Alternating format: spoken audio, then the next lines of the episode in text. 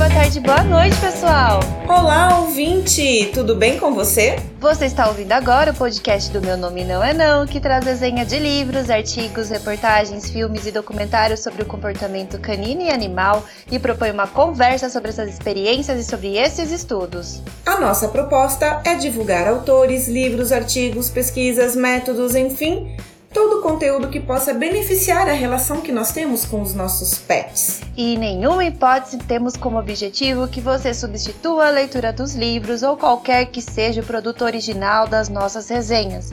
O que a gente faz aqui é trazer um recorte com a nossa visão e a perspectiva do conteúdo que estamos resenhando. A nossa proposta é te ajudar a encontrar o conteúdo que mais se encaixe na sua busca do momento. E nós esperamos que você se sinta realmente motivado a conhecer mais sobre o que nós estamos resenhando ou comentando, ou no caso de hoje, sobre a pessoa que nós estamos entrevistando. É, então esse programa é produzido por nós. Eu sou a Miriellen Campos da Alcão. Eu sou a Nayara Lima da Dog Be Good. E nós temos nas entrelinhas do nosso podcast, como a Nayara sempre fala, né? a nossa edição e o nosso co-parceiro aqui, que é o Guto Leão. Você pode encontrar o Minem nas redes sociais, Facebook, Instagram, Twitter. Basta procurar por Meu Nome Não É Não ou arroba Meu Nome Não É Não. Você também pode falar com a gente através do nosso e-mail, meu nome não é não e você pode conhecer mais sobre nós, baixar os nossos podcasts para ouvir offline no nosso site, meu nome não é não.com. Agora que você já sabe onde nos achar, não se esqueça de deixar as suas estrelinhas, corações, curtidas, hashtags, comentários nas nossas redes. Não existe melhor recompensa que o seu engajamento e a sua parceria, a parceria com os nossos ouvintes. Nós estamos super abertas também a ouvir as críticas, elogios, sugestões e mais que isso, a gente quer um monte de emojis, stories marcando a gente e participar do cotidiano de vocês. É isso mesmo. E antes de começar o episódio de hoje, é preciso fazer um alerta. Talvez você não goste dele. Ou talvez ele vai explodir a sua cabeça. Ou no mínimo vai fazer você buscar argumentos para desenvolver melhor as suas próprias ideias. De qualquer forma, alguma coisa vai acontecer com você. E a gente fala isso porque aconteceu com a gente. Nós não mudamos nossa opinião, principalmente sobre o assunto que você ouvirá mais para frente, mas para não haver confusão, um spoiler, hein? Segue aí.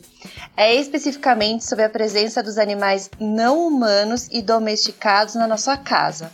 Mas essa conversa vai ficar para depois, tá? Só vale ressaltar que ela nos fez lembrar uma coisa.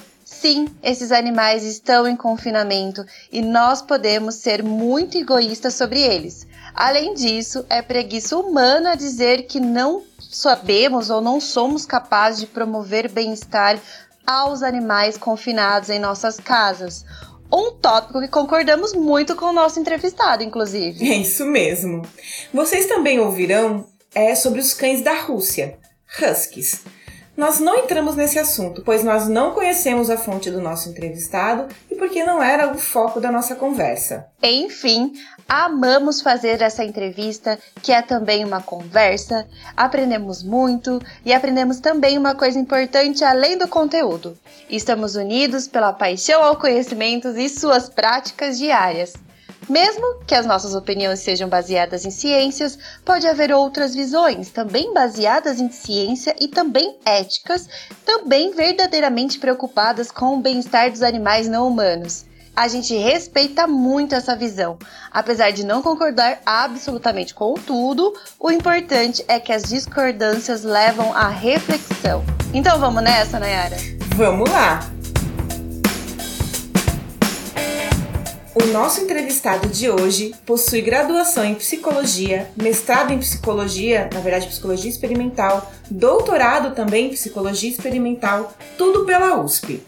Também possui pós-doutorado no Centro de Matemática, Computação e Cognição da Universidade Federal do ABC, com período pós-doutoral na Universidade de Toronto e ainda pós-doutorado no Departamento de Psicologia da Unifesp. Achou pouco? Pois bem, ele também achou pouco e agora está fazendo graduação em estatística. Além disso, é professor da ECA USP e da Unifesp, apresentador do podcast Naru Rodô, juntamente com o Kim Fujioka, e também do canal no YouTube Cientística. E é ainda pai de dois gatos. Brincadeira, viu? A gente não podia perder essa piada. e não podia mesmo. Sem mais delongas, ele é o Altair Souza.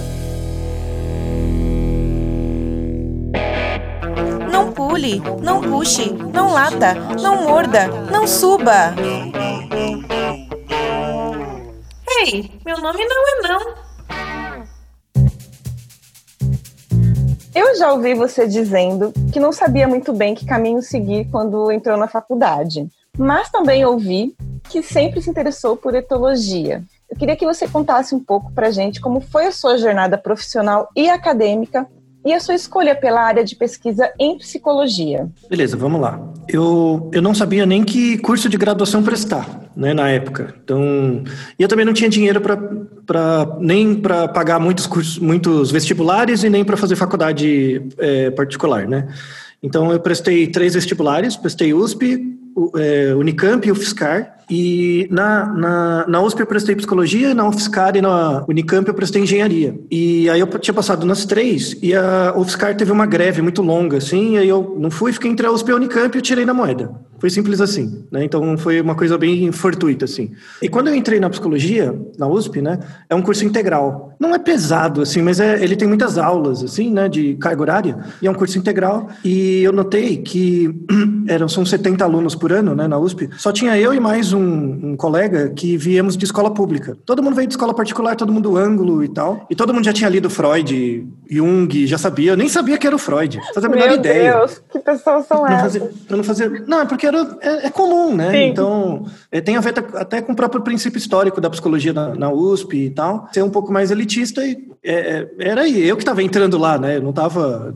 Eu, eu, eu, quero o diferente. E como eu não conhecia nada da psicologia, assim, e, e eu sempre fui muito crítico à formação da psicologia em escolas. Né? Então, quando você estuda psicologia, você não estuda psicologia, você estuda Freud, Lacan, Skinner, Piaget e tal. Você estuda psicologia pelo nome das pessoas e não pelo, pela psicologia. Isso me incomodava bastante, assim, né? Sempre me incomodou, assim. É... O que é psicologia de verdade? Psicologia de verdade não é os caras. Tem que ter alguma coisa que une esses caras, né? E aí eu tive bons professores em mostrar isso, essas, esses, essas interfaces, né? Um desses professores, já falecido, né, é o professor Arno Engelman, que ele, ele era um gestaltista, um cara que trabalhava com gestalt, mas não gestalt terapia, gestalt clássica mesmo, aqueles, aquelas ilusões perceptuais, que é uma área que no Brasil não existe mais.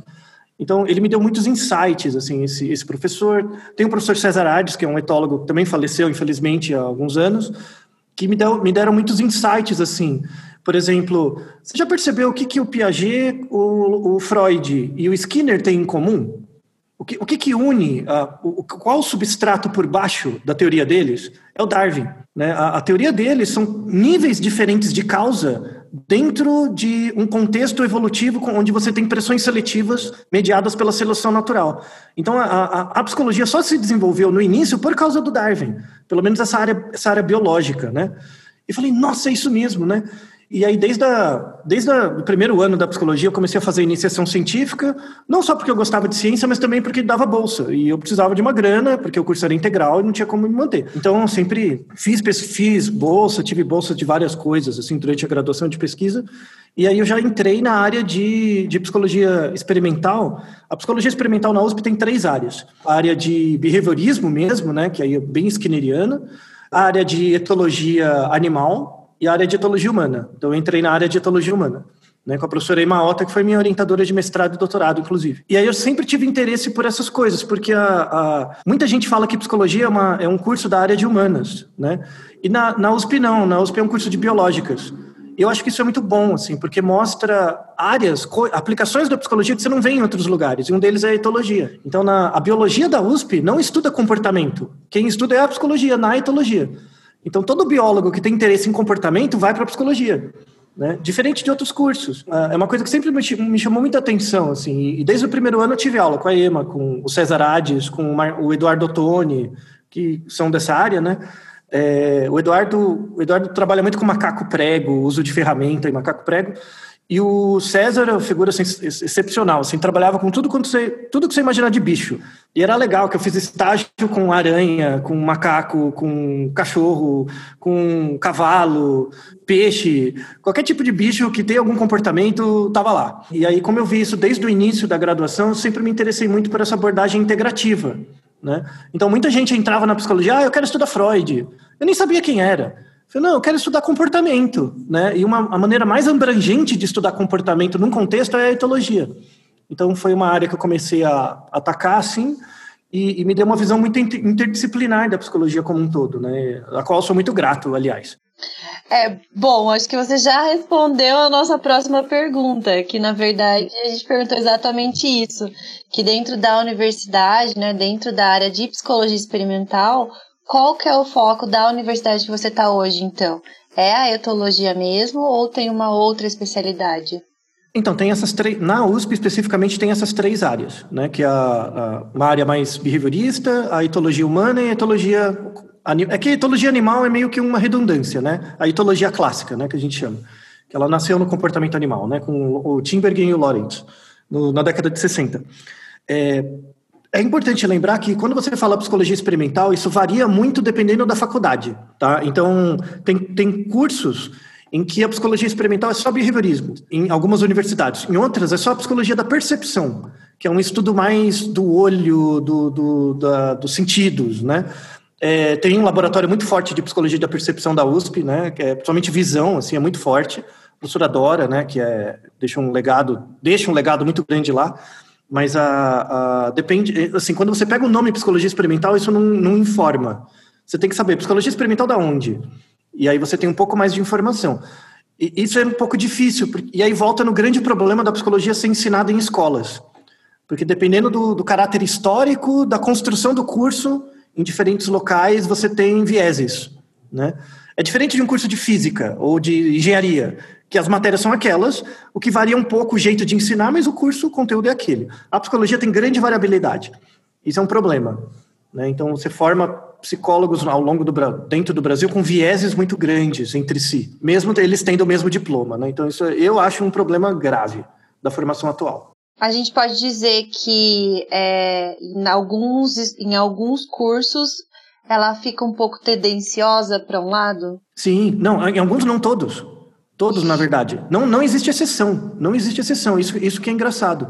É, por exemplo, a etologia na USP, apesar de ser um curso muito tradicional, que desde a fundação do curso de psicologia já veio, né, é, para o Brasil, professores que vieram da Europa trazendo essa, esse, essa abordagem, né, é, a, dentro da psicologia, a etologia é vista como biologia. Tipo, ah, o que vocês fazem não é psicologia. É, é tipo, vocês estão aí por uma questão histórica, mas não, você não é psicologia, vocês são outra coisa.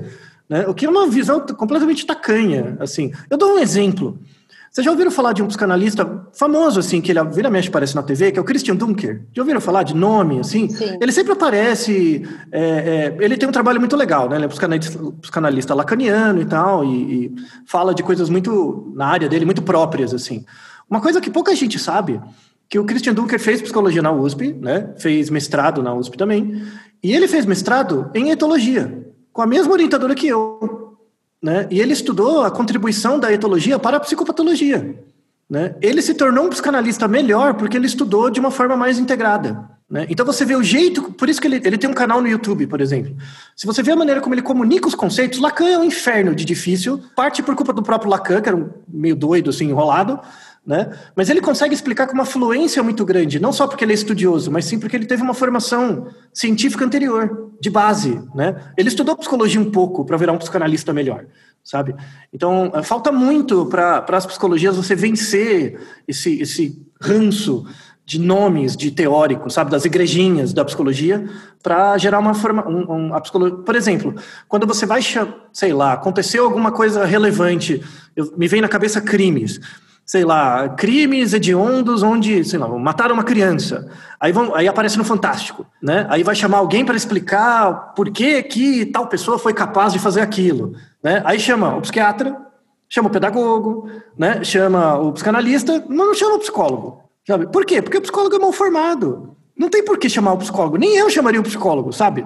É, é, porque a formação é muito ruim. Entendeu? Mas é o espaço de atuação dele. Então é, é, é, é meio contraditório mesmo. Se a psicologia, se for ensinado nas graduações de psicologia, psicologia de verdade, a importância social do campo vai aparecer automaticamente. Vão começar a aparecer pessoas eminentes é, é, nesse campo de conhecimento em várias áreas. O que tem de economista, por exemplo, querendo falar de comportamento, sendo que nunca teve na graduação, não está escrito. É, o biólogo, por exemplo, que confunde ecologia com comportamento, isso é culpa da formação em psicologia, que não ocupa esse espaço. Por isso que a gente tem coaching quântico para um monte de coisas, sabe? Em parte é porque a formação em psicologia é ruim. E o psicólogo não sabe ocupar esses espaços adequadamente. Né? É um meia-culpa. Eu falo da minha área, eu falo mal da minha área porque eu sou psicólogo. da área de vocês, vocês podem falar mal. Com propriedade, né? Isso. A gente sempre pode falar mal da família da gente, mas os outros não podem. É sempre, é sempre Isso, assim. bem por aí. E bem por aí. A gente conheceu o podcast do Naru Rodô, na verdade a gente até conversou sobre isso um pouquinho antes da gente entrar, gravar, né? Que a gente nem sabe direito como a gente descobriu o Naru Rodô, mas a gente descobriu e se apaixonou.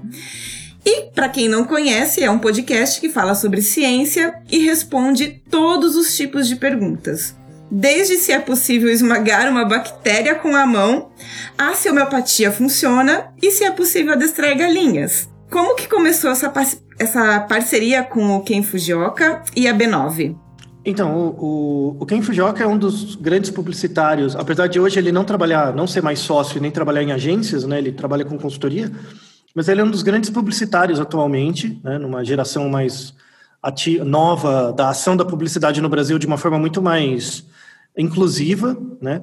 Vale a pena. Eu admiro muito o trabalho do Ken, principalmente nos últimos anos, quando ele começou a, a, junto com a Ana Cortá e tal, fazer um trabalho de, eu, eu chamo de moralização, assim, do trabalho em agências de publicidade, vendo a prevalência de assédio e tudo mais. Eu gostaria, eu admiro muito o trabalho dele eu tenho muita vontade, estou tentando aos poucos, eu vou conseguir ainda, fazer o mesmo trabalho dentro da academia, porque é um pouco parecido, né? As relações de assédio são muito prevalentes na academia, na mestrado, doutorado, né, na pós-graduação, a prevalência não é tão alta, mas é alta. É o suficiente para motivar uma pesquisa dessa. Né? E a ideia do Naruhodo veio do Ken. O Ken queria gravar um podcast, né? O, ele já conhecia o pessoal do B9, né? então o, o Merigo já é da área de publicidade, né? A Juva Lauer também, eles já trabalhavam, todos eles se conheciam. E, e aí o Ken tinha essa ideia, e aí só faltava alguém para ajudar, né? E ele queria essa ideia de, de, responder pergunta, de ser uma coisa mais geral, assim, e meio zoeira, assim, né? E eu sou, eu sou da zoeira também, eu curto. E daí a gente se conheceu porque eu dei um curso de, de estatística para publicitários, né? Especificamente, que ele organizou, e já conheci uma galera ali, e a gente ficou amigo já, isso faz cinco anos, é, um pouco mais até. E, e, eu já eu sou pesquisador também de um departamento na Escola de Comunicação e Arte da USP, né, na ECA. Tem o Centro de Comunicação e Ciências Cognitivas lá. Então a gente estava circulava os mesmos lugares, assim. Aí ele me chamou para almoçar, botou a ideia, falou, ah, vamos fazer. E aí a gente está quatro anos e pouco fazendo isso. Toda segunda-feira tem um episódio e a gente, pelo menos, é, eu me sinto muito feliz por isso, que em quatro anos, 250 e poucos episódios, a gente nunca falhou. Sabe? Toda segunda-feira tem um, assim, religiosamente tem um. E me exige muito e dele, né? Porque assim, a gente não ganha nada com, com podcast, a, a questão da divulgação é, é, é, importante, mas a gente tem que pagar os boletos, tem outras coisas. Me toma bastante tempo, toma bastante tempo do, do quem, mas é um tempo bem empregado, assim. Então, é, é para mim vale muito a pena, e eu falo que quem mais ganha com o Naruhodo sou eu mesmo, porque eu estudo todos os temas. Então, é um motivo que eu tenho para estudar muito que a única coisa que eu sei fazer de verdade é estudar, né? E é isso que eu tenho feito nos últimos 20, sei lá, 25 anos. Então é, é, importante. Não, eu ia falar que a gente se sente acolhidas ouvindo isso, porque nós também surgimos da mesma forma numa mesa de, de almoço, né? E a gente também com o intuito de estudar uhum. mais, e é um grande motivo para a gente estudar o podcast.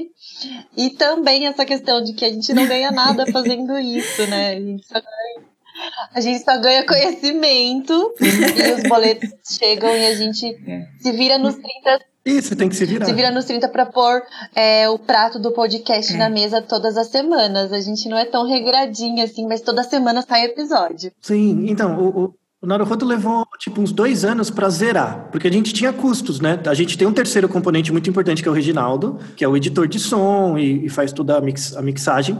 E, e, levou uns dois anos a gente conseguiu zerar, sabe? A gente pagava no começo. E agora a gente zerou, né? Então agora ele não tem custo já há uns três, quase três anos. Então tá bom, já é o suficiente já tá ótimo. Os podcasts ainda são um veículo bem muito restrito, né? É bem difícil ainda Sim. pensar em uma em algum tipo de publicidade, enfim, comercialização, aí não sei é nem a palavra comercialização, enfim. É, de monetização, né, na verdade. Monetização. É, a gente já fez no Naruhodo alguns episódios é, patrocinados, só que a gente é bem restrito com isso também, porque é importante, assim, tem que ter uma pergunta de ouvinte, e às vezes, o, o, por exemplo, uma indústria farmacêutica chegou, ah, você vai fazer um episódio sobre dor de cabeça, porque tinha uma pessoa perguntando, a gente patrocina. Tipo, coloca o oferecimento tal e pronto. E, e, eles não mexem em nada no conteúdo. Ah, legal, tá bom, né? É, a universidade às vezes vem e fala, oh, eu tô desenvolvendo um novo produto, queria que vocês ajudassem a divulgar. Falo, tá bom. A gente faz um episódio, fala do produto, entrevista o professor. Aí é, é, é legal, né? São tipos de parcerias possíveis, assim. Mas pelo menos o podcast é mais barato do que vídeo. Então, ele é mais acessível nesse sentido. Né? Mas aí é uma dica para quem nos escuta também, que se tem interesse em fazer alguma coisa para aprender bastante, faça um podcast sobre ciência, Verdade. que daí você consegue aprender bastante, estudar bastante coisa. Verdade. Me, me perguntam muito, ah, por que você não vai para o YouTube? Fala, eu tenho preguiça. E, e, porque é, o tempo de, o tempo, assim, o, o, a gente grava no máximo, nunca teve um episódio maior que uma hora, e a média é uns 40 minutos né, de cada do, do, dos episódios. É um tempo curto para podcast, mas ele é longo para um vídeo. Então ele permite você desenvolver bem as ideias, mas sem cansar demais. Então é, é, é um assim, para o tipo de conteúdo que a gente passa, acho que é um, um, formato bom. É isso aí, gente. A gente acabou de falar sobre adestrar galinhas, né? Mudando hum. aqui um pouquinho de pato para ganso. Mas a gente tinha acabado de falar sobre adestrar galinhas, que o, né? ah, eu não posso perder essa piada, por favor, eu não posso perder essa piada mudando Ai. de pato para galinha. Por Ai. favor. Eu não posso perder. Bom, conta pra gente como foi essa experiência um pouco mais, né? Que você já contou um pouquinho, mas como foi essa experiência como adestrador dos pequenos dinossauros, como você diz? Então, eu não sei, eu não sei se vocês, assim, tem vários episódios que eu defendo que galinhas é muito melhor que cachorro e gato. Assim, mas muito melhor. Nossa, é, ah, você, eu sou mãe do meu cachorro e do meu gato, você não, você não sabe sim, como é. Sim. Não, galinha é muito melhor, né? É, é, assim, aves em geral, né? É, principalmente, não todas as aves, mas aves da família Galiforme, galinha, codorna, fazão, todas essas que voam um pouco, assim, um pouco, é, são excelentes para aprender condicionamentos, vários tipos. Elas aprendem muito rápido. A questão é que elas têm um período crítico de aprendizagem que dura dois a três meses e você tem que treinar desde o primeiro dia que, depois que saiu do ovo. Então, você tem que, é, é assim, para você treinar uma galinha mesmo, eu já fiz galinhas fazerem muitas coisas. É, galinha jogar basquete, galinha tocar piano, Uau. galinha fazer várias coisas. É, tipo, pega o seu cachorro, ele toca piano, chupa, toca nada. galinha toca piano, faz um monte de coisa, né? É, tem, ah, tem afeto, sim, chega pertinho, pede carinho, mesma coisa, mesma coisa, todo, todo tá tudo ali junto, a, a, os devices da seleção natural estão todos ali. E deu ovo, você tem um ovo ainda, né? Pô, desfogar ali, pô, você tem um ovo. Se você for ainda é, é, utilitário, você tem um ovo. Vê se seu gato e cachorro dá um ovo. Dá nada. Mas é, a, a, questão é assim: a, a, galinha é muito mais fácil de adestrar que um cachorro e um gato. Desde que você use essa janela dos dois, três meses. Então, por exemplo, eu, eu uns quatro, cinco anos atrás, eu peguei dez é, pintinhos e eu tinha um apartamento de, sei lá, 60 metros quadrados, talvez menos. E com 10 pintinhos. Então, imagina. Né? Eles vinham na caixinha, uma caixa, eu fui aumentando o tamanho da caixa porque eles vão crescendo rápido. Mas aí você vai treinando eles e eu treinei, treinei em três, dois meses um, e pouco, todas as competências necessárias para eles sobreviverem sem necessidade de ajuda. Então você ensina ele a ciscar, você ensina ele a procurar comida, você ensina ele a perceber perigo, usar sombra, né? Só que você usa jeitos de adestramento diferente de cachorro e gato. Gato, gato é bem mais difícil de adestrar porque gato nem doméstico é direito, tá? É, sinto muito, tá? Eu, aqui a hashtag etologia, tá? Mas, é, por exemplo, o cachorro ele é muito auditivo. A galinha não é muito, a galinha é muito mais visual. Então você vai condicionar, por exemplo, com aquele clicker. Com a galinha não funciona muito. Funciona você usar um cartão. Você mostra um cartão azul. Por exemplo, toda vez que você pareia alguma coisa, você mostra um cartão, né?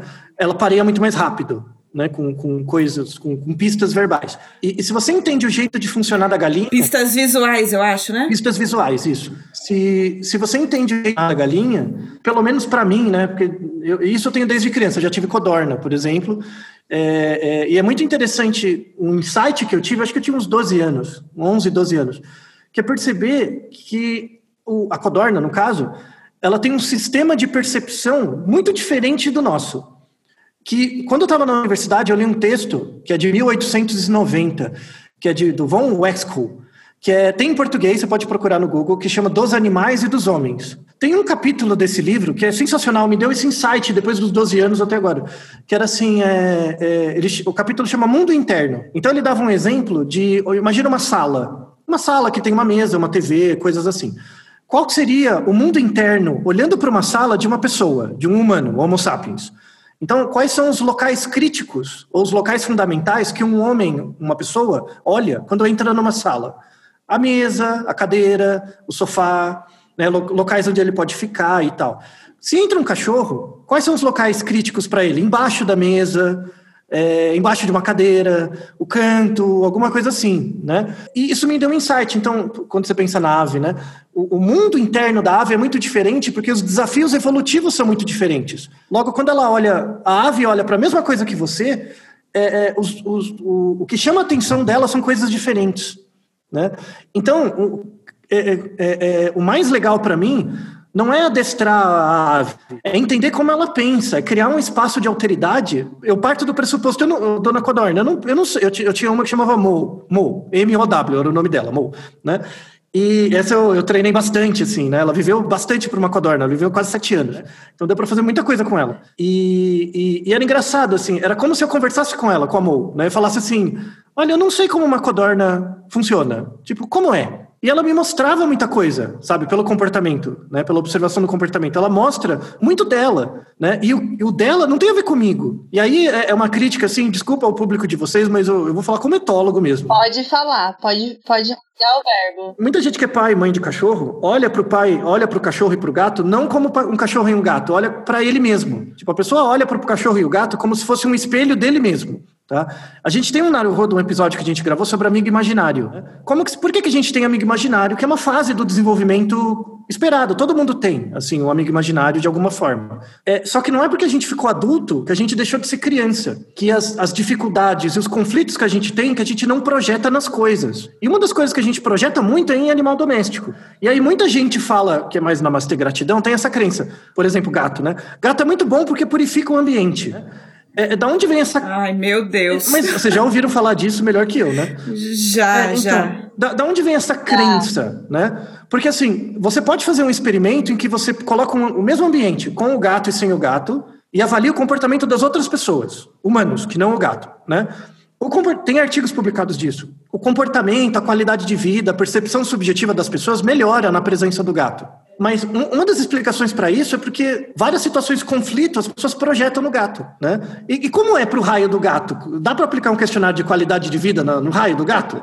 Então, será que, será que a questão é que o gato melhora o ambiente ou você projeta coisas nele que você não gostaria de ver em você e aí você se sente melhor. Então, será que vale a pena pelo gato, a custa da, da saúde e de colocar o gato num nicho ecológico que não é o dele? Ah, mas eu, mas eu gosto tanto, ele gosta de mim. O que, que é gostar para um gato? Do mesmo jeito, o que, que é gostar para uma codorna? Né? Eu, ela toda vez amou vinha perto, eu achava que ela gostava de mim. Mas o, o que, que isso representa para ela? Então, quando você estuda isso em ave, porque a ave é mais fácil. Quando a ave chega perto de você, não é que ela gosta de você, é que você é não ameaçador. Sim. Isso é diferente. Né? Isso, isso é diferente. Então, por exemplo, isso tem correlato até com conceitos da psicologia. Por exemplo, é, que, as, que, que, o senso comum distorce. É, vou perguntar para você, Nayara, por exemplo. O que, que é uma pessoa confiável? Nossa, eu acho que é aquela pessoa que eu sei o que vai fazer. Que eu tenho. Boa! Né? Eu, eu, Boa. eu sei o que vai fazer. Eu, é isso. isso. Acho que você é a primeira pessoa que me responde isso de um jeito acurado. Talvez tenha a ver com a sua percepção de bicho, assim, de, de tanto olhar bicho. Então, a, a, a, principal característica de uma pessoa confiável é a previsibilidade. Tá? Se você entende que pessoas confiáveis são pessoas previsíveis, as pessoas, onde que está o erro? As pessoas acham que pessoas confiáveis são pessoas boas. E não, tem um monte de gente má que é confiável. Tanto é que você não fica perto dela, porque você sabe que ela é má. E ela é previsível em ser má. Sim. Entende? Então, então, quando você pega os comportamentos e destitui do juízo de valor, Tipo, e, e, a ave não tem, a ave, o cachorro o gato não tem isso. Então, confiável é alguém que é previsível. Por isso que eu fico perto, sabe? Se você é bom ou ruim, é outra história que depende de, depende de outras coisas, sabe? Você pode julgar o cachorro ou o gato bom para você, mas não, não suponha que a recíproca é verdadeira. não suponha. Nunca. É, mas o dono do cachorro e o gato, em geral, pensa nisso. Pensa assim. Tanto é que põe roupa de gato, roupa de cachorro, né? E faz essas coisas que não tem nada a ver com o desafio ecológico do bicho, né? Tela a casa, Sim. né? Porque senão o gato fo foge, porque a desgraça gato do gato foge. é para fugir, né? A vida do gato é fugir, fazer desgraça fora, pular muro, né? Essa que é a graça. Matar passarinho, é. né? Então, é, ser problema Trazer ecológico. barata pra, pra cama do, do, do, tutor. Trazer barata, mini rato, lagarta, tudo, né? É. Tipo, ser problema ecológico em país que não tinha gato, né? Sim. Por culpa nossa. Então, é, é, é eu, eu espero não ter escapado muito, mas a, a só, só fechando esse ponto da, da galinha, assim, eu, eu, eu gosto muito de aves porque a, a, as aves me deram esse insight. Porque elas são muito diferentes da gente, mas ao mesmo tempo muito próximas. E quando eu comecei a estudar etologia, eu vi porque o Timbergen e o Lawrence ganharam o prêmio Nobel. Eles ganharam o prêmio Nobel estudando ganso, né? que é aquele comportamento que você vê em muitas, muitos galiformes, que é ele sai do ovo e começa a correr atrás da primeira coisa que ele vê. Né? Eles ganharam o Nobel porque eles descreveram isso. E eles descreveram variações desse comportamento. Então, por exemplo, o, o, o Lawrence é, pegou vários gansos e o ganso saía do ovo e começou a correr atrás dele, tipo, imprintou nele. O Lawrence achava que era um comportamento estereotipado, que ele chamava de padrão fixo de ação, né? Que era um comportamento estereotipado. Quando eles crescessem, eles iam deslocar isso para a fêmea, para outros bichos, né? Para os outros gansos. O que, que eles começaram, o que, que ele começou a notar que foi um insight dele? Que esse momento inicial do desenvolvimento, ele é muito estereotipado para a ave, porque ela vem do ovo. E o ovo não tem muito recurso. Então você é um computador com recurso muito limitado. Você vai usar aquele recurso está dentro do ovo. Então você sai muito pronto para começar a sobreviver. Mas isso não quer dizer que você não vai ter flexibilidade depois. Quando esses gansos que o Lawrence, por exemplo, é, que fizeram imprinting nele, quando os gansos ficaram adultos, eles começaram a cortejar outros humanos e não outros gansos. Então ele vê que gera uma desadaptação né, é, é, disso. E algo que sempre me chamou muita atenção, assim, a gente acha a galinha estúpida porque a gente não sabe como ela pensa e no fundo eu, eu, eu associo isso muito com preconceito, por exemplo, de gênero racial né?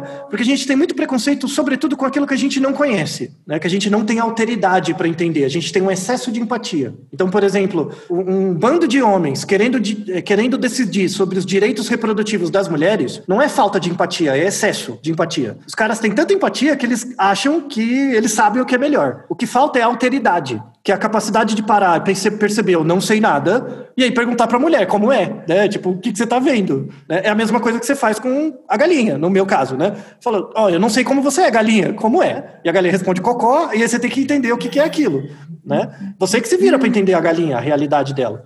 Então, você estudar etologia desse jeito mais integrativo te ajuda a entender fenômenos humanos, como preconceito, coalizão, diferenças de classe e tudo mais, que são super importantes e faz parte da psicologia, é do campo da psicologia, sabe? E você, e você sai desses discursos ideológicos, tipo, vinculado à direita e esquerda, que a questão não é essa, a questão é de, de dirimir desigualdade, é, é, tornar o mundo mais fraterno, sabe? É, é, tem a ver com, com questão política.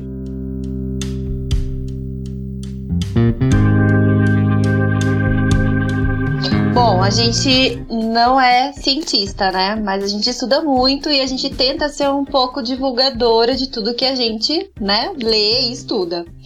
Ainda que os livros não necessariamente sejam baseados em ciência, sempre damos preferência para aqueles que são escritos por pessoas que já são da área e têm, é, na verdade, que são da área de comportamento animal ou são pesquisadores mesmo da área de comportamento. A gente sempre vê nos perfis no Instagram que explicam comportamento com bases em artigos, é, em artigos científicos e livros, então a gente sempre procura se orientar para esse lado, para esse meio. Tudo isso pode ser chamado de divulgação científica? E o que é a divulgação científica? Então, é, então você não necessariamente para ser divulgador científico, você não necessariamente precisa ter formação específica na área. Tá? Você precisa ser alguém com uma boa rotina de estudos e com uma metodologia de conseguir mostrar para um terceiro não só o conhecimento, mas também como você construiu ele. Que é o que eu, eu, eu, tento fazer em muitos episódios, assim. Por exemplo, em vários episódios do Naruhodo, eu não... Eu acho que nenhuma vez eu fiz isso, ou no máximo uma vez. É, em nenhum episódio do Naruhodo, necessariamente eu dou minha opinião. Eu fico explicando os conceitos, igual eu expliquei para vocês, os conceitos. Tipo, você consegue Sim. reconstruir o pensamento que eu fiz do conceito e tirar alguma coisa para você, sabe? É essa a ideia. Então, por exemplo, é muito importante quando você faz divulgação científica apresentar as fontes. Tipo, de onde você tirou essas informações? É uma coisa. Né? Outra é você estruturar o conhecimento não no sentido de suposto saber. Tipo, ó, eu sei isso, tipo, é, é, Darwin disse isso, logo tal, né? Como se fosse um dogma. Não é assim é mostrar de onde saiu o raciocínio. Por exemplo, eu, eu, eu, defendo essa ideia, mostrei argumentos, né, de que a psicologia no Brasil não é psicologia porque ela é baseada em escolas. E eu te dei um exemplo, um argumento, que é o que, o que existe em, em comum entre o Piaget, o Skinner e o, e o, o Freud? É o, é o Darwin. Né? E tem referências para isso, você pode buscar, e aí você tem uma, pode tirar outras conclusões por conta própria. Então, a, a, a sua formação básica, ela ajuda, né, você ganha um pouco de tempo, né? Ela te ajuda, mas ela não é indispensável.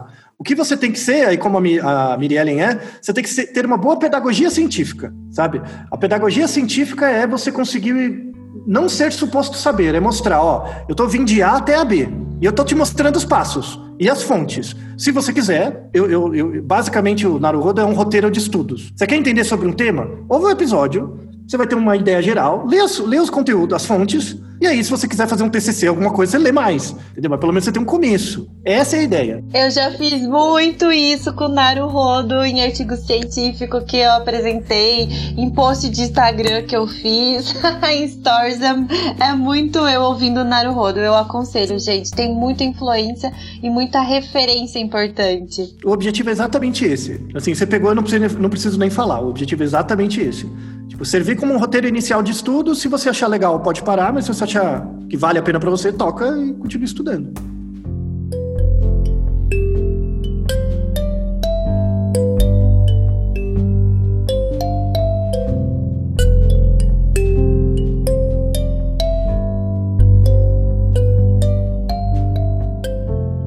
Bom, agora é que o bicho vai pegar, porque a gente vai querer colocar você na parede.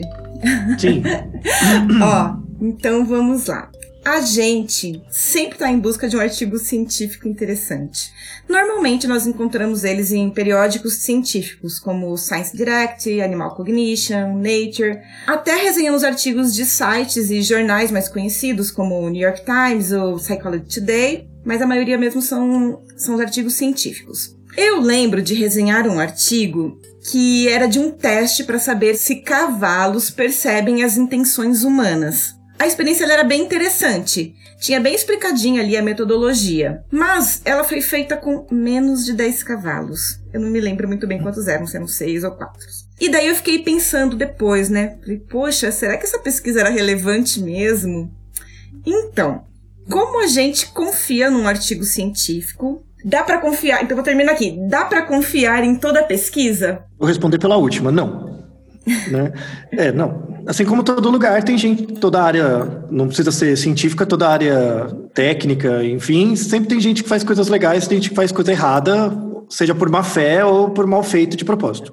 A questão é como separar o joio do trigo, né? Como é que faz as coisas. Um, um, uma coisa que eu dou muita aula na, na, Unifesp, né? Que eu sou pesquisador lá, na Escola Política de Medicina, eu dou já há 10 anos, 10, 10, quase 11 anos, eu dou aula de estatística né, e epistemologia, metodologia científica, né? Então, há 10, uns 10 anos, eu formo cientista. Basicamente, eu ensino o cara que entra na pós-graduação a ser cientista. E eu falo muito desses todos esses procedimentos, assim. Um, uma coisa muito comum é as pessoas acharem que o poder da pesquisa é ligado necessariamente ao tamanho da amostra, quando tem um componente importante que é a metodologia. Então, por exemplo, ó, uma diferença básica entre o modelo skinneriano, né, de análise do comportamento, que é colocar o ratinho na caixinha, ou pombo, é, o princípio skinneriano, ele se baseia no, no, num princípio da científico que chama ceteris paribus. Ceteris paribus quer dizer o seguinte: eu quero estudar o efeito de uma droga. Então eu pego um grupo toma droga, outro grupo não, né, de ratinhos. Só que aí eu vou colocar o ratinho num ambiente onde eu controlo todos os estímulos, exceto aquele que eu quero ver, que é, que é a droga. Né? Esse tipo de desenho é chamado ceteris paribus, né, que é a base do experimento. É, o modelo skinneriano se baseia muito nisso, em resultados de pesquisa advindos desse método controlado, onde a única coisa que você manipula é aquilo que você quer ver, o resultado. Um outro princípio é o princípio etológico. O princípio da etologia vem de, do fato de que você tirar o organismo do ambiente e colocar ele na caixinha, a caixinha não representa o nicho ecológico. Então, mesmo que você meça o comportamento, o comportamento não tenha o mesmo efeito de ver ele no mato. Só que qual que é o problema de ver ele no mato? Você vai encontrar dois bichos, três. Tipo, eu vou estudar um macaco. Tudo bem, macaco prego você consegue encontrar uma colônia com uns 30 macacos. Mas vai estudar um gibão. Gibão tem dois. Tipo, você vai achar dois gibões. Você vai ler os dois gibões, vai ficar muito tempo olhando o gibão e vai tentar tirar conclusões disso, né? E tem prêmio Nobel que ganhou em cima de trabalho com meia dúzia de coisas. Piaget, por exemplo, trazendo pro bicho gente, escreveu 80 livros com base nos três filhos. E aí é. tem, tem uma coisa importante disso, que é assim, que é o que a gente chama de recorte metodológico. Se você faz um recorte transversal, tipo, que é olhar é, é, durante um período de tempo curto, em grupos diferentes, eu tenho que aumentar o tamanho de amostra para conseguir fazer inferência para a população. Então, se eu for, se eu, um grupo toma um remédio, outro grupo não, e eu só vou olhar eles uma vez, eu tenho que focar no tamanho de amostra. Eu tenho que pegar muitas pessoas para conseguir fazer uma inferência. Um outro, um outro tipo de desenho é o desenho longitudinal que é o que o Skinner defendia muito, por exemplo, e o Sidman, que é um cara que veio depois dele, junto dele ali, que ele falava o seguinte: é, ele não gostava de usar estatística porque ele não gostava do princípio da média. Então, quando você trabalha com médias de grupo, isso não descreve os organismos, descreve a média deles, que é uma crítica razoável Bom, da página 2. Tá? Na, nos anos 50 fazia sentido. Hoje a gente tem metodologias para n igual a 1. Você consegue fazer análise estatística para um sujeito, tá? hoje em dia. É, mas é uma crítica relevante. Então, por exemplo, se eu tenho quatro cavalos, mas eu consigo olhar o comportamento desses, desses cavalos por um tempo longo o suficiente, eu consigo criar uma proxy temporal do comportamento desse cavalo, que em média vale para qualquer cavalo. Só que aí você tem que confiar que o pesquisador sabe disso. E eu garanto que eles não sabem em média. entendeu? Porque você tem que ter. Você tem que ser bandido mal para pegar um lance desse. Entendeu? É, é, é, mas, mas, mas, isso você tira do artigo. Quando você lê os dados do artigo, mesmo que tenha um N pequeno, mas você vê que o, o pesquisador olhou por tempo suficiente, com variabilidade suficiente, a inferência às vezes vale a pena. Às vezes o experimento é legal, ele faz um experimento com muitas tentativas. Uhum. O indivíduo tenta muito, né? E aí vale a pena, é, é, um resultado legal. Como que você faz, assim, então, sabendo isso, né, entre esse recorte transversal e o longitudinal, já dá um pouco de crítica. Um outro jeito para que te ajuda a confiar nas pesquisas, assim, é, é, é que isso é, é, mais complicado, assim, é, é, por exemplo, se eu vou, se eu vou olhar, eu, eu pesquiso em medicina do sono, se eu vou ler um artigo de medicina do sono, em geral eu sei a teoria. Então é fácil ver se o artigo está bem ou mal feito. Mas se eu for pegar um artigo de outra área que eu não conheço nada, é muito difícil ficar só na metodologia. Então, assim, você começar estudando artigos que você tem mais familiaridade teórica, você já consegue separar os bons dos ruins. A partir do momento que você percebe a manha dos artigos bons e ruins, você pode ir para áreas que você não conhece. Ah, é uma dica boa. É, e aí, principalmente para quem é divulgador científico, vale muito a pena vocês fazerem cursos de estatística, ou de metodologia de pesquisa, de pesquisa clínica, para entender como que funciona o método, sabe? Os tipos de desenho experimental. Ajuda muito na hora de ler o artigo, assim, você lê mais rápido com mais qualidade. Uhum e tirar artigos de, de já de divulgadores científicos, ter esse filtro também ajuda as pessoas que querem aprender um pouco mais e querem ter um pouco mais de referência? Ajuda, por exemplo, eu leio o artigo de divulgação, né? Sei lá, super interessante, eu leio. Aí eu tenho que dar uma passada de olhos no artigo original. Não tem jeito, tem que olhar. Às, às, vezes facilita. Às vezes você lê e fala, mano, não falou nada disso, né? E aí você lê com mais cuidado, sabe? Que a gente tem no Naruhodo um que chama Desapontando Estudos, né? Que é, sai na mídia lá, tem um Naruhodo que a gente gravou, se cheirar o pum do parceiro é, evita câncer, sabe? É um título, né? É. E era uma pesquisa séria, que era sobre sulfeto de hidrogênio, e, e o repórter é, é, que tinha lá um composto de sulfeto de hidrogênio que ele estava tentando em célula para ver se reduzia expansão de tumor e tal. E aí o repórter no final perguntou: Mas o sulfeto de hidrogênio se encontra onde? Falar em material de, em decomposição e pum. Ah, pum, e tá falando sobre câncer, acabou. Aí viralizou, virou isso. Coitado do, do pesquisador, né? Coitado. Nem era, ele não, falou nada disso, tadinho. Nada disso. Assim que as coisas começam a ser distorcidas, né? Isso. A desinformação começa aí.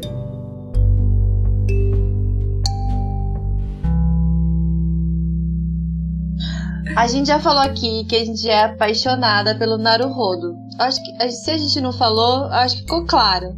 Bom, vamos falar. Então, nós somos apaixonadas pelo Naruhodo. Pelo, por todo esse por todo esse conhecimento que traz, instiga a gente a querer conhecer mais, né? E sempre a gente fica instigada realmente com os comentários que você faz voltados à psicologia e ao comportamento, porque é onde a gente está inserida. Você critica quem só estuda Skinner e já falou que o aprendizado é frustração, que a cognição não deve ser vista separada da emoção e normalmente você defende uma visão mais holística das situações, ou seja, uma visão que tenta compreender o todo e o ser de maneira integral. Fala um pouco pra gente sobre como você vê a análise do comportamento hoje. Aliás, você já começou a falar sobre isso. Uhum. Sua evolução, o que de mais interessante está sendo divulgado é, e discutido na atualidade. É, você quer falar de análise do comportamento como um todo, né? Juntando pessoas, todos os bichos, né? Todos os bichos que tá. estão no planeta. É, então, no, assim, o, o análise do comportamento no Brasil tem um perfil muito diferente fora do Brasil sabe? Então é muito idiosincrático assim esse, essa fala. No Brasil, quando você pensa em análise do comportamento vinculado puramente à psicologia, ela é muito não científica. De novo, porque não, não é que é pseudocientífica, muito pelo contrário. Ela é muito pouco científica, porque ela se base, ela tem muito mais compromisso com o teórico do que com a teoria, né? Então, eu vou dar um exemplo. Isso é bem papo de psicólogo. Existe uma briga muito grande no Brasil, porque assim, o, o, Skinner, especificamente, ele tem uma visão da, da análise do comportamento que é chamada visão molecular, tá? A visão molecular, ela parte do pressuposto que o, as variáveis críticas para previsão do comportamento são moleculares, assim, é, é, é o número de comportamentos, é o tempo entre um comportamento e outro, Tá? Então, por exemplo, quanto mais vezes você aperta a barra, mais motivado você está para continuar apertando a barra. Então, motivação é relacionada com o comportamento. Né? Então, Skinner vê motivação como uma variável observada, manifesta. Motivação não é algo que está na sua cabeça. É, ou, por exemplo, pelo delay. Então, às vezes, às vezes, o que controla o seu comportamento não é o número de vezes que você aperta a barra, mas é o delay entre uma apertada e outra ou o delay entre um reforço e outro. Isso, isso é um, um, tipo de análise chamada molecular, porque número de, número de apertadas na barra, o número de comportamentos, é uma coisa que eu meço diretamente. Tempo também é uma coisa que eu meço diretamente. A gente tem uma outra abordagem da análise do comportamento que é chamada análise molar. A análise molar, mols, né? Ela trabalha com, com unidades agregadas do comportamento. Então, por exemplo, eu não vou trabalhar nem com tempo, nem com o número de respostas. Eu vou trabalhar com a taxa, com a velocidade. Então, a variável crítica para você não é o quanto você responde nem o tempo, mas a velocidade. É a aceleração. Então, assim, você está mais motivado quanto mais acelerado é o comportamento. E aí, quem está na igrejinha do Deus Skinner não acredita que dados molecular, molares servem para alguma coisa. Né? Isso aí você já está supondo mentalismo. Dado molar, taxa, não existe na cabeça do bicho é mentalismo. O bicho só experiencia é, é, resposta e tempo. Acabou. Né? E a gente já tem muitas evidências de que tem, em algumas situações, em alguns tipos de condicionamento, existem esquemas molares que explicam melhor que esquemas moleculares. Fora do Brasil, você vai dos Estados Unidos, na Europa tal, quando você aprende análise do comportamento, você aprende o modelo molar, modelo molecular, quais são as equações que descrevem a principal equação do, do modelo molecular, é chamada lei do matching, né, que existe uma paridade entre tempo e resposta. Isso, a lei do matching é uma, a principal equação mo, é molecular. E a gente tem as funções de feedback, que são as equações molares. E tem paper agora, de 2000, dos anos 2000, que mostra que se você pega a equação do matching e faz uma manipulação, manipulação algébrica, você cai na equação do outro nível. Ou seja, você estudar o comportamento do ponto de vista molar ou molecular são dois lados do mesmo, da mesma moeda. Depende de como você desenha o experimento. Não é como o organismo reage, é o desenho do experimento. Ou seja, não, não faz mais sentido pensar no Skinner, como Skinner. entendeu? Então, por exemplo, você pega um, um teórico molecular, que é o Rachlin. O Rachlin, ele está com 90 anos, ele está vivo ainda. Ele é tão produtivo quanto Skinner foi, só que ninguém conhece no Brasil. Por quê? Porque aqui só entra o Deus Skinner. Só entrarás na casa de Skinner, né? O que é um, um, uma bobagem, assim, incrível, né? E, e, e, principalmente você pega é, aqui no Brasil começou essa coisa de economia comportamental, né? Sendo que o povo não estuda psicologia econômica, que é a área mais antiga e mais interessante, né? Mas enfim, vai para economia porque dá, ser economista dá mais nome, né? Você parece, né? Sei lá, porque psicólogo hoje em dia não vale muito. Mas enfim, e, e essa é uma das brigas, por exemplo, que a gente tem hoje. Né? Assim, da não briga, que devia ter uma briga entre os molares e os moleculares no Brasil. Você devia ensinar as duas abordagens na análise do comportamento. Aí, é, por exemplo, na etologia, como você vê o organismo, o organismo no mato, você tem os dois juntos. Não tem como, você tem que coletar o que você consegue. Né? Então não tem essa discussão de molar e molecular. Quando você vê o cachorro adestrando o cachorro, ele está no ambiente com os outros cachorros, com, com, tudo, com gente, com criança, com tudo, né? com carro. Então não tem essa coisa de molar molecular, né? é uma discussão muito laboratorial. Né? E aí, por exemplo, tem um pesquisador que vocês, adestradores, assim, pessoas interessadas, deviam conhecer. Já pode apresentar agora. Assim, não sei por que você não conhece o cara, né? Assim, por favor, pelo amor de Deus, fala o nome dessa pessoa. que é um clássico, assim, um clássico que as pessoas não gostam porque acha picareta, mas porque no fundo não entende a teoria. Chama Premack. P-R-E-M-A-C-K. O princípio de Premack. A gente já, é, a gente já ouviu falar sobre o princípio de Premack, já é Isso. um bom começo. Premack é um monstro, assim, porque, porque o Premack jogava nos dois times, por isso que ninguém gostava dele. O Premack começou com uma formação bem behaviorista, só que ele era etólogo. Então ele tentava os princípios behavioristas aplicar na etologia. E o, o princípio de Premack, ele mostra que não existe reforço e punição quando você coloca no contexto. Então, por exemplo, se eu, te, se, eu, se eu, te, dou comida e você começa a comer, chega uma hora que a comida fica punitivo. Não porque é, é porque assim, a comida inerentemente ela não é reforçadora, ela só é reforçadora no contexto, com outros comportamentos. Só que quando eu coloco você numa caixinha privado, sempre é reforçador. Mas quando eu coloco você com um monte de cachorro, distrator, com um monte de coisa, aí não é mais, às vezes é punidor. Você não quer comer, você quer brincar. Então, o princípio, o princípio de Premack ele é um princípio mais econômico, assim, no sentido homeostático, né? Então, é, é, ele, ele, é genial, eu gosto muito do Premack, porque ele fala o seguinte: qual é a única variável que você não tem controle? O tempo. O dia sempre vai ter 24 horas. O dia não tem jeito. Né? A quantidade de comportamentos que você emite pode variar, mas o tempo não. O tempo você não tem controle, é uma variável independente. Então, como que eu faço você aumentar a frequência de um comportamento desejado. Tá? Se o tempo é limitado, o que, que eu posso operar? Ao invés de punir esse comportamento que eu não, não gostaria que fosse tão alto ou tão baixo, né? ao invés de olhar para o comportamento que eu quero mudar, eu posso olhar para os outros. Porque se eu mudar a frequência dos outros, vai sobrar tempo para fazer aquele. Entendeu? Então é uma visão muito mais holística e mais molar. E é o que vocês tinham que saber, era o que tinha que estar no café da manhã de vocês. Inclusive, muito... amanhã já vou começar é. no meu café da manhã. É. Pegando todas as informações, é, análise de comportamento molar, molecular, estudando tudo isso a partir de amanhã. Sim, eu recomendo um livro que eu, eu, dou uma disciplina com dois professores, né? Que é o Marcelo Bevenuti, que é da análise de comportamento. Eu sou mais cognitivo, assim, nesse sentido, e o, e o José Siqueira, que é um estatístico. A gente dá uma disciplina na pós-graduação da USP que chama Julgamento, Decisão e Escolha, que a gente trabalha com essas equações. As pessoas ah, agora julgar, decidir, escolher a minha vida, vou lá fazer o meu conte quântico. Não, é só equação. Tá? De cima para baixo é matemática. né? A gente explica essas equações, para que, que elas servem e tal. E tem um livro que chama Judgment, Decision and Choice, né? que é do Howard Hashley. E ele faz a integração das duas áreas. É um livro indispensável, assim. Se você quiser realmente entender esse negócio, é esse livro. É muito bom. Muito bom. Bom, na área que a gente atua profissionalmente, né, que é o comportamento de cães principalmente, tem muitos profissionais que acreditam que nós deveríamos usar o quadrante do condicionamento do Skinner, do jeito que ele é, né? E que bem-estar animal é algo que nós não podemos dar. Inclusive, é uma frase do Donald Bloom, que foi, foi retirada de contexto e foi dita que, é, que bem-estar é uma coisa que a gente não pode dar e, portanto, vai além da gente né? Então, a gente não pode fazer nada em relação ao bem-estar dos animais. E que na natureza os animais passam por estresse, então, estresse não é uma coisa tão ruim assim, a gente precisa se preocupar com isso também. Já na psicologia humana, tudo evoluiu mais, assim, em relação a essas coisas. É, a gente tem, inclusive, questões éticas relacionadas, né, a abordagens é, com humanas dentro da psicologia também.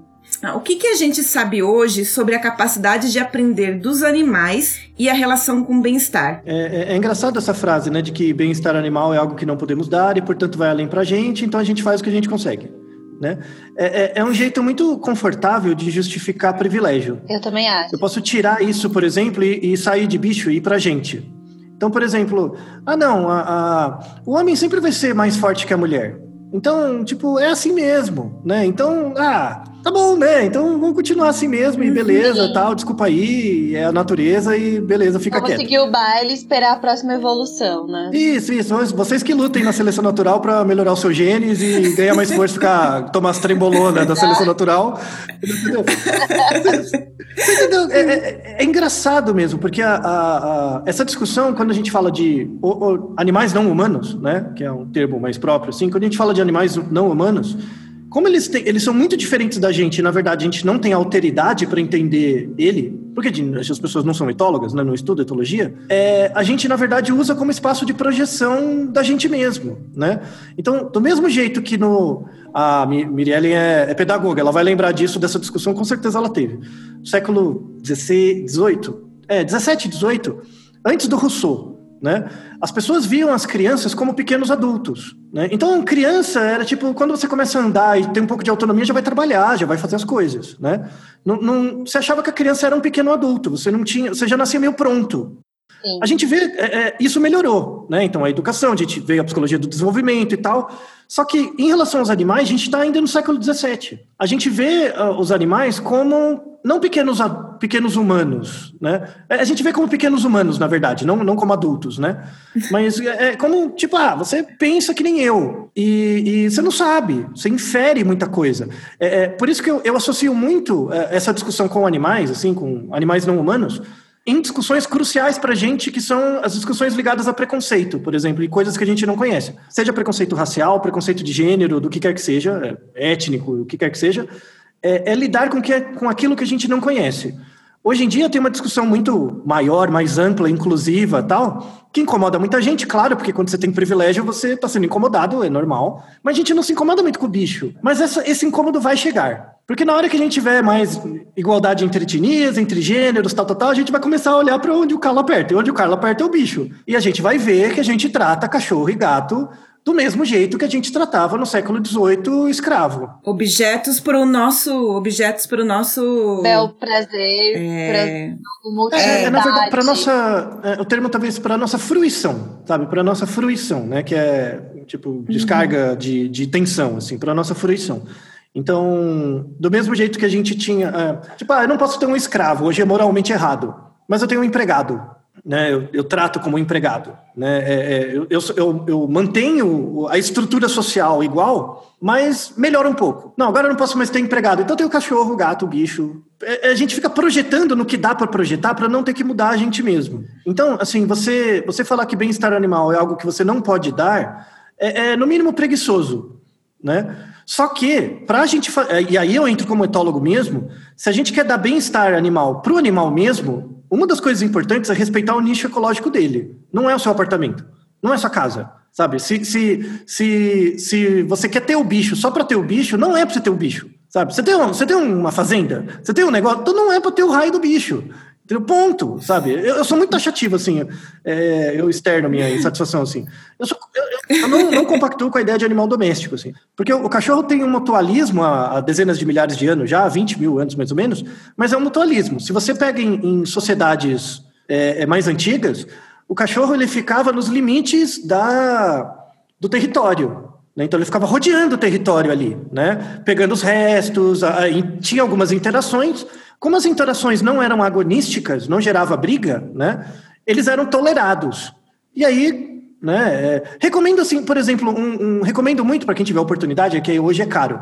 Se você puder ir para a Rússia, para a Sibéria e verificar como são os cachorros carregados por trenó, que puxam os trenós, né? É, o, o, esses cachorros, eles não são criados em canil, eles são criados soltos, como se fosse uma matilha de lobo. Se o, o dono lá, o dono, né, o, o gestor dos cachorros, chega lá e, e quer interagir com os cachorros, ele é devorado. Os cachorros só não tem conversa. Tipo, o cara arranca o seu braço. O, o, é, é, uma, é, uma, é uma linearização muito matrilinear, né? Então você tem que primeiro interagir com a fêmea dominante, né? E, e, o, e os, os cachorros lá, eles só fazem as tarefas que são endereçadas para ele dentro do contexto. Então, se eu for o, se eu puxar o trenó e põe lá a matriarca na frente para os outros seguirem, aí eu vou ganhar comida depois, aí beleza. Agora me dá minha comida, eu vou voltar para lá e lembra muito a figura do mercenário, sabe, do mercenário de guerra. Lembra um pouco isso. Eu, eu gosto dessa, dessas, dessas paráfrases etológicas assim, para mostrar que a gente a gente a, a, a gente faz um uso muito utilitário do mundo, né? A gente quer a gente acha que quando o nosso mundo acabar, a, a Terra vai acabar. A gente não é nada frente à Terra. Quando a gente pensa em bem-estar animal, na verdade, a gente está pensando na gente mesmo. Então, tipo, você continuar poluindo é, é, o aquecimento global não vai acabar com a Terra, vai acabar com a gente. A Terra está pouco se ligando. E os cachorros, os gatos, as baratas também. Sabe? Afinal de contas, quantas extinções já não aconteceram no planeta Exato. e a Terra está aqui? Não, inclusive das espécies homo, sabe? Quando você pega os hominídeos, é. a, a, teve épocas durante a pega 400 mil anos atrás, tinha quatro subespécies do homo coabitando, sabe? É, é, mano, a gente é um espirro, a gente é um, uma tosse, sabe? Tipo, quem a gente pensa que é, sabe? Pra, pra achar Cocô que... do cavalo do bandido. É, então. Então, só, só fechando sua pergunta, a, a, uma postura mais científica do cotidiano profissional, assim, do adestrador, é mandar real, sabe? Eu, eu não vejo muita diferença entre o adestrador e o, e o, psicólogo clínico, porque, por exemplo, ninguém vai no psicólogo clínico feliz e contente. Ah, eu tô muito feliz, vou pra terapia. Não, né? Você vai quando o calo tá apertando. Você chama o adestrador quando o calo tá apertando de algum jeito. Então, assim, uma, uma, uma formação um pouco mais... Por exemplo, um, um conceito muito legal para adestrador notar, assim, é o conceito de transferência na psicanálise. Né? Como, como, como que acontece a transferência na clínica, né? em situações assim, como, como que acontece a transferência, a relação entre, o, no caso, o terapeuta e o, e o paciente? Vocês vão ver que vocês passam por situações muito parecidas, onde a transferência se dá pelo bicho. Eu, eu conto até um caso clínico, assim. Assim, eu, eu faço essa paridade porque eu sinto muito, muito tranquilo nisso, de comparar a gente com bicho, porque no fundo é a mesma coisa, tem a mesma raiz. É, eu tive uma... Eu atendi clinicamente por uns anos, eu tive uma paciente que era uma menininha, que tinha diagnóstico de TDAH e tinha lá vários problemas, tomava remédio, um monte de coisa. E aí, na primeira sessão, eu bati o olho na menina e falei, mano, eu sou mais TDAH que essa menina. Né? Tipo, o, o problema dela não é material, sabe? Não é uma causa material, assim, da cabeça, sabe? É, é, não quer dizer que não tenha que dar remédio quando precisa, a questão é diagnóstico, mas aquela menina não tinha essa uhum. questão. E aí eu fui, é, a gente foi fazendo as sessões e tal, ela foi melhorando, né? E aí eu falava muito com a mãe, da mãe eu pegava um pouco a ideia do pai, assim, como que era, né? E a dinâmica dos pais era muito zoada, muito zoada, sabe? A, a, depois de um, uns dois, três meses de atendimento, eu percebi que a criança ia mal na escola porque os pais precisavam se separar, sabe? A, a mãe era assim, tipo, velho, vocês têm que se separar, velho, eu aposto... Né? Só que aí o que começou a acontecer? Por que, que eles estavam juntos, aquele pai e aquela mãe?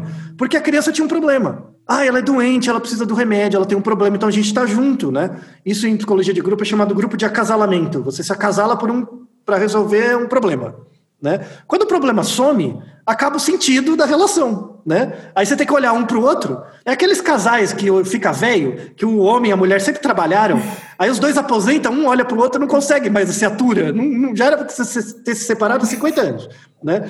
É, e aí, quando a é. criança começou a melhorar, o que, que aconteceu? Os pais queriam tirar ela da terapia. E eu não esqueço, e isso deve acontecer muito, troca essa criança por um cachorro, um gato, a mesma coisa. Uhum. Né? Isso, isso eu, eu, não, eu não esqueço a última sessão, assim, porque ela, os pais não me avisavam que, não me avisaram que ia tirar, ela simplesmente sumiu. Mas eu lembro da última sessão, que ela tinha uma caixa, ela pegou a caixa com os brinquedos dela lá, no, na, então ela pegou a tinta, né? E ela começou a escrever o nome dela com a tinta em todos os brinquedinhos dela. E ela levou a hora inteira nisso. E aí, quando ela, antes de sair, ela escreveu o nome dela na minha testa né? E foi embora. Né? Eu não conseguia sair da sala. Eu fiquei duas horas na sala. Muito louco, então, hein? É, é... é. Experiência. Então, mas isso acontece nesse. O, o, cachorro é esse mediador, assim. Eu tenho, eu tenho certeza, aposto um dinheiro, que em alguns casais ou alguns, alguns contextos familiares, se você tirar o cachorro, os pais, os, os, o casal se separa, sabe? Ou, ou, ou, percebe que Sim. tem um problema, ou realmente melhora a relação ou não. Vocês são alvo da projeção de muitas coisas do, da família. Acontece muito de, da, na verdade, das, é, a gente atender um cachorro, né? Um, pode algum, alguma questão ali comportamental, mas é, na verdade o maior problema não é a questão do cachorro, né? A gente vai querer trabalhar com adestramento porque a gente vai trabalhar, quer trabalhar com cachorro, mas na verdade o problema é o tutor ali que tá num dilema e vivendo uma situação e você tem que ser um pouco psicólogo do tutor. Sim. Muito mais do que resolver a questão do comportamento do, Isso, do porque animal. ele reage em função do contexto, lembra do Premac? É. Às vezes o, o, comportamento que você tem que mudar é o tutor. Se você muda ele, aumenta a frequência do Sim. comportamento adaptativo do cachorro. Porque não existe o reforço e punição no cachorro, mas sim no contexto. Premac, guarde esse nome.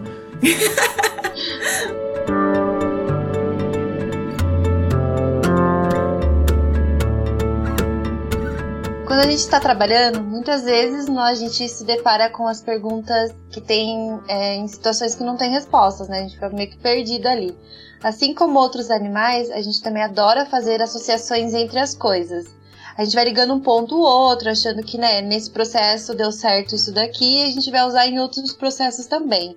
Às vezes a gente adora usar comportamentos que a gente chama de supersticiosos, né? Tipo assim, ah, isso deu certo por causa do clicker, isso deu certo por conta do enforcador, ou etc. Isso a gente tá trazendo pro nosso mundo aqui do, do adestramento. Uma vez você disse, Altair, que a ausência de evidência não é evidência de ausência, certo? A gente uhum. guardou essa frase muito. Ou seja, não explicar uma coisa com outra que não tem nada a ver. Uhum. Você pode explicar um pouco mais sobre isso e como a gente melhora nosso trabalho adotando é, a ciência mesmo, os conceitos científicos como uma postura de trabalho no mundo do comportamento animal, digamos assim? É, a gente tem um viés, inclusive é o tema do último Naruhodo, né? A gente tem um viés, que é o viés mais forte que as pessoas têm, que chama viés de retrospectiva. Que é assim, quando você vai justificar um evento com base no passado. Então, por exemplo, eu pergunto para a Nayara, por que, que você escolheu jornalismo? Se você olhar para trás, você vai conseguir encontrar uma razão e contar uma história do porquê você virou jornalista, e isso vale para você, mas pode não ser verdade. Você não sabe. Então, é aquela coisa, quando eu olho para o passado, não poderia ter sido diferente. Isso é um viés nosso, a gente não sabe perceber tempo e os eventos direito, né? Tem a ver com a discussão que a gente teve antes. Então, o, o, uma das coisas para evitar comportamento supersticioso, que é parte da ciência, é a reprodutibilidade. Então, por exemplo, se eu faço um condicionamento e eu, eu acho que a variável funcional para o condicionamento é essa, né, a variável x, se eu tentar de novo, tem que acontecer de novo, sabe? É, é, a grande busca é por reprodutibilidade, sabe? E às vezes a reprodutibilidade não é, não é clara, você tem que tentar várias vezes. Até o momento que você descobre, não, a variável crítica para o fenômeno é essa. E aí você vai, tenta.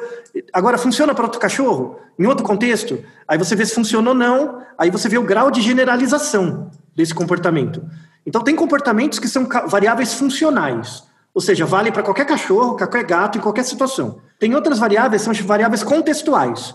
Valem só para alguns contextos.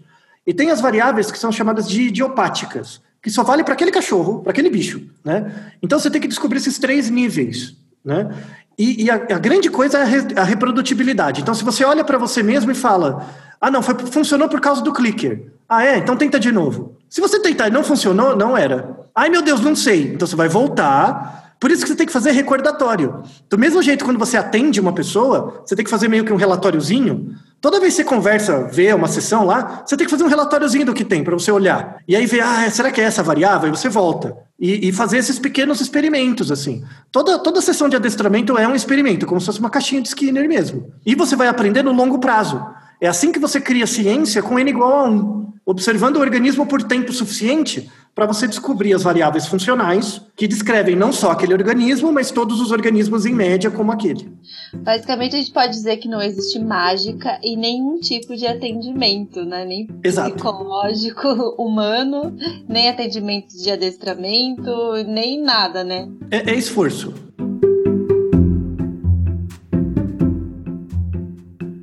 Muito legal. Eu acho que até dá para fazer a última pergunta de verdade, que é dica de livros. Você tem alguma dica de livro pra dar pra gente? Eu tenho dica de autor. Premac, já falei. O Judgment, Decision and Choice, já falei. E, e, uma coisa legal, se vocês pegarem, assim, fazer um curso de metodologia. Eu vou, vou, vou, vou fazer um cabotinismo, vai. Eu tenho um canal no YouTube que chama Cientística. Conheço. Cientística, tá? Esse canal, eu, eu dei as minhas duas disciplinas na Unifesp de Estatística e Metodologia lá. Então, todas as aulas online são aulas chatíssimas, não é vídeo de amoeba, tem duas horas cada vídeo ou mais, mas você vai aprender o método científico, porque é a mesma aula que a galera tem na pós-graduação. Você vai aprender. Se você assistir pelo menos o curso 1, né, que são as aulas do curso 1, você vai conseguir ler qualquer artigo científico. Se você fizer essas aulas, é muito legal, você vai vendo aos poucos, e aí tem uma revista científica que eu recomendo muito, assim, que vai ajudar bastante a área de vocês, que é o Animal Behavior. O Animal Behavior é a revista mais interdisciplinar de todo tipo de bicho, assim. Vale a pena todo, toda semana ler um artigo dessa área, de, dessa revista, vai ajudar bastante a vocês a generalizar sabe, a prática etológica para a sua prática clínica. Vou chamar de prática clínica porque no fundo é, é clínica mesmo. Arrasou, Thaí. Muito obrigada por estar aqui com a gente. Nós gostamos muito da sua presença aqui conosco. Esperamos que você tenha Obrigado. gostado de estar com aqui com o pessoal do Meu Nome Não É Não. Então. Com certeza.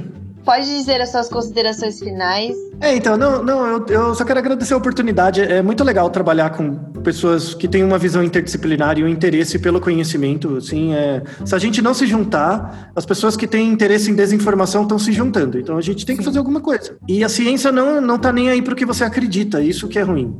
É, é, isso que torna difícil a apreciação da ciência, né? É. Então, o que eu desejo para a gente é que a gente se una, continue colaborando e precisando de alguma coisa, estou à disposição.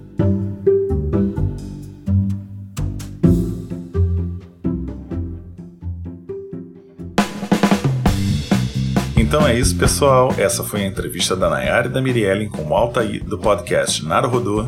Lembrando que esse ano ainda sai uma resenha de livro super especial e você pode nos seguir nas nossas redes sociais. O da Nayara é arroba dogbegood, o da Miriellen é arroba com dois us, underline cão, e o meu é arroba gutuleão, underline. A gente vai ficando por aqui, te esperamos na próxima semana e tchau!